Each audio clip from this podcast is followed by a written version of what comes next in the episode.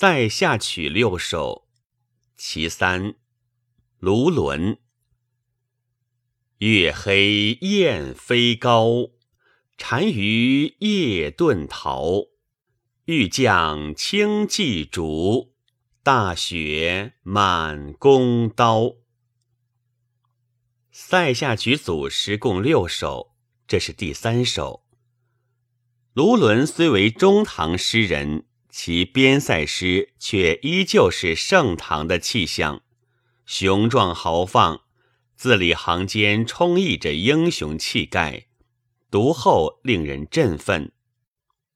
一二句“月黑雁飞高，单于夜遁逃”，写敌军的溃退。月黑无光也，雁飞高无声也。趁着这样一个漆黑的去寂的夜晚，敌人悄悄地逃跑了。单于是古代匈奴最高统治者，这里代指入侵者的最高统帅。夜遁逃，可见他们已经全线崩溃。尽管有夜色掩护，敌人的行动还是被我军察觉了。三四句，欲将轻骑逐，大雪满弓刀，写我军准备追击的情形，表现了将士们威武的气概。试想，一支骑兵列队欲出，刹那间弓刀上就落满了大雪，这是一个多么扣人心弦的场面！从这首诗看来。卢纶是很善于捕捉形象、捕捉时机的。他不仅能抓住具有典型意义的形象，而且能把它放到最富有艺术效果的时刻加以表现。